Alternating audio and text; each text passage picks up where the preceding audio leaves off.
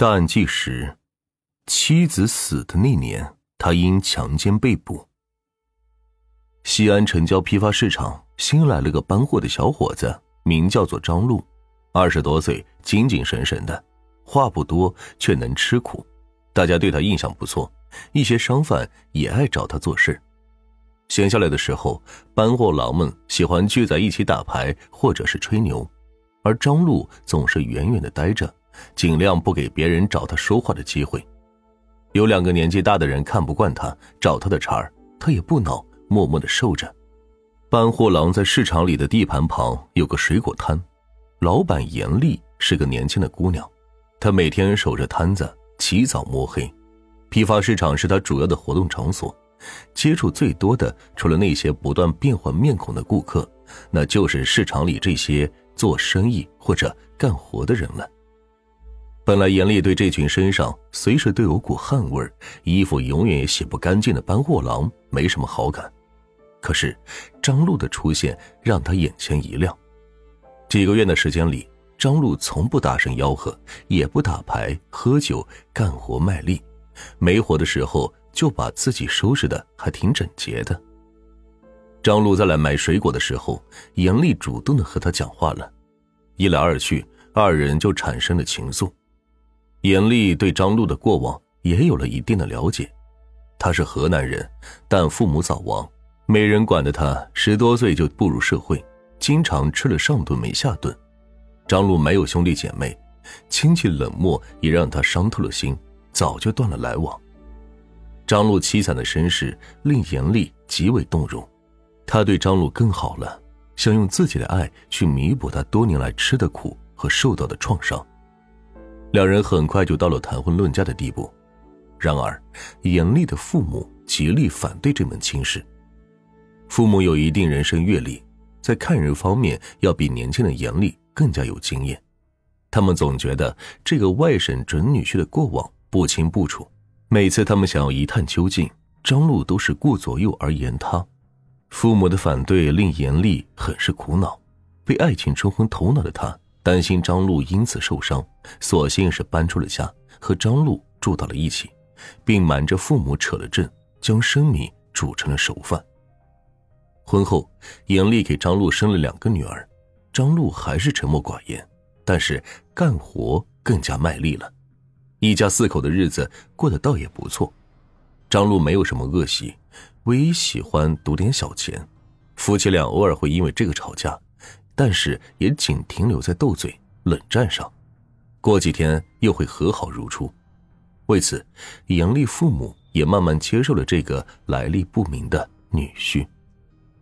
亲友们都知道张璐不爱说话，起初喜欢开他的玩笑，去逗弄他多说点话。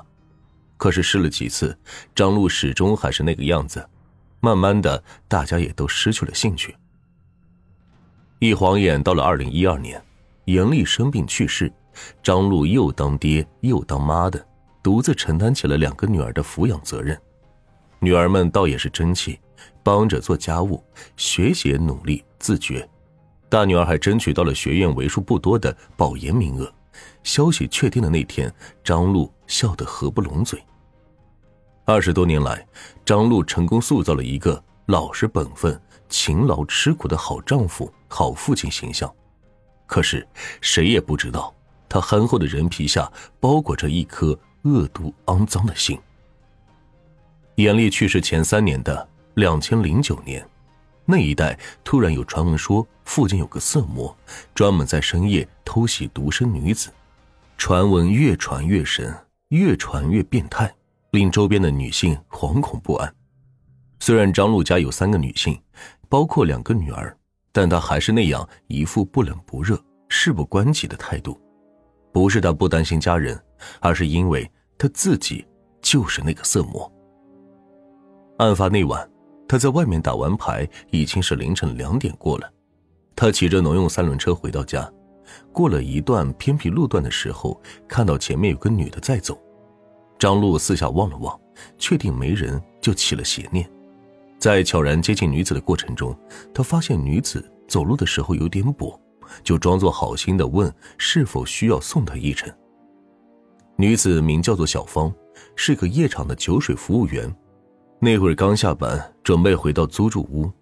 事后，小芳向警方透露，她那几日左脚正犯甲沟炎，走起路来会隐隐作痛。当时实在是有些累了，又看到张璐面相老实巴交的，不像是坏人，就坐上了他的车。张璐朝着小芳说的方向骑去，在经过一片果园的时候，他突然停了下来。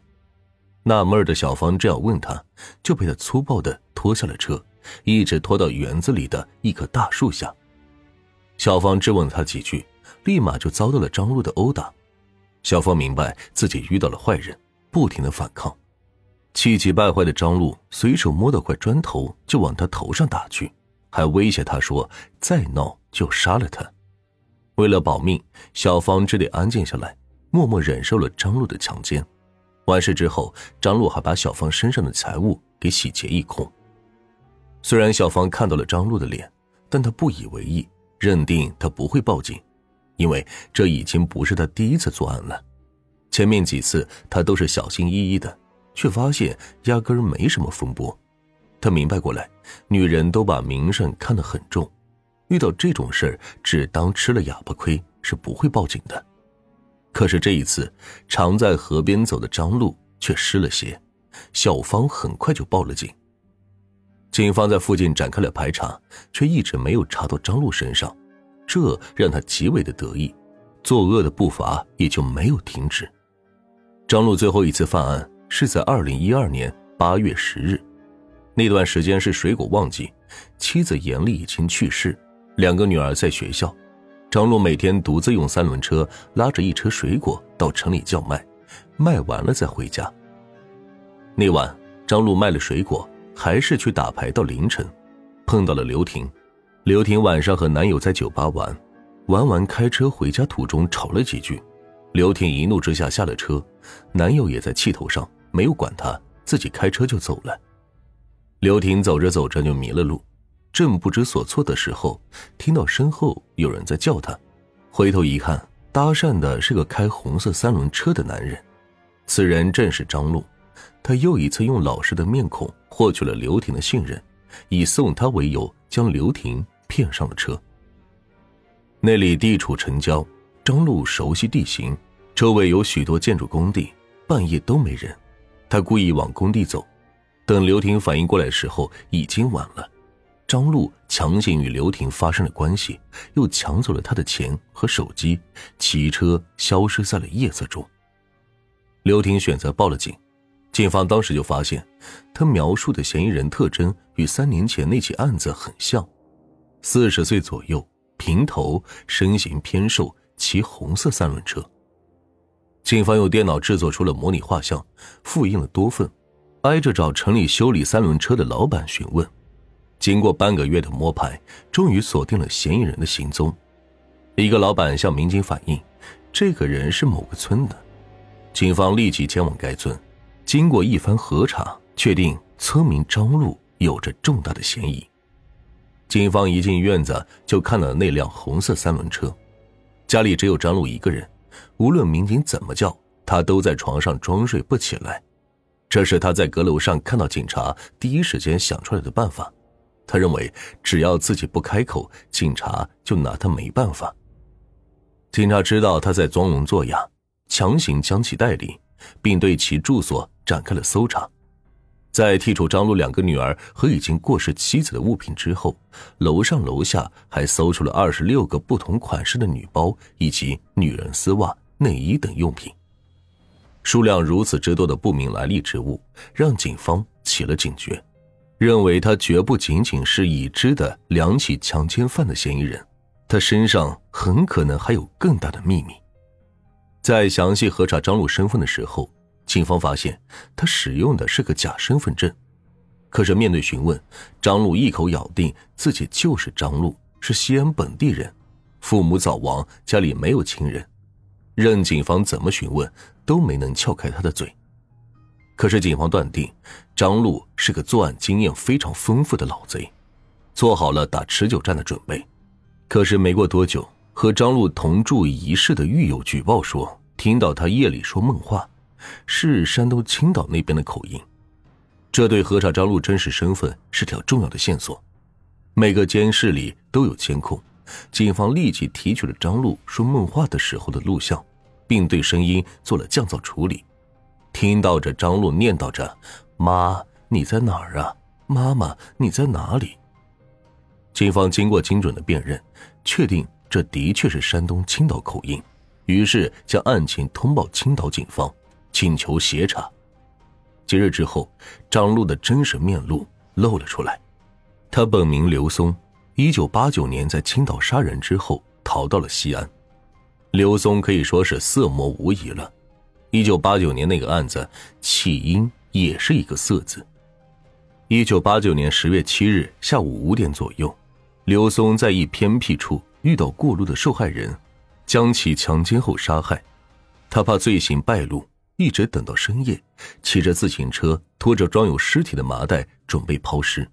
期间有巡警见其行踪可疑，欲上前盘查。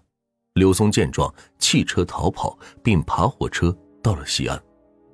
等到了西安之后，他仅在开始几年沉寂。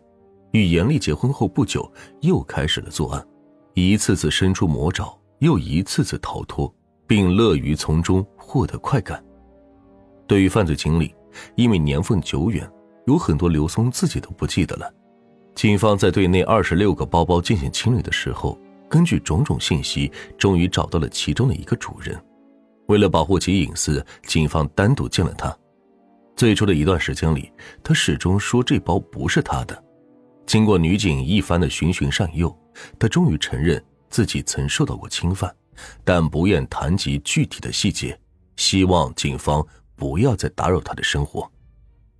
二零一八年七月，刘松。被执行了死刑，随着他的死亡，此系列案件终结，而那些没有主人的二十多个包包也将成为了永远的秘密。我之前曾经收到过多起强奸案，同样也有着不少的受害人在事后选择隐忍，因为在他们看来，一旦报警，自己的一生将都活在别人的指指点点中，抬不起头来。正是一个又一个受害者的隐忍，使得如刘松这样的恶魔一次又一次的得逞。直到犯案几十起之后，才因两名女孩的勇敢而落网。我们一直鼓励性侵受害者勇敢站出来，以前如此，现在亦是如此。沉默能短暂的自保，却不仅会让他人受害，更有可能让你自己二次落入凶手的魔爪。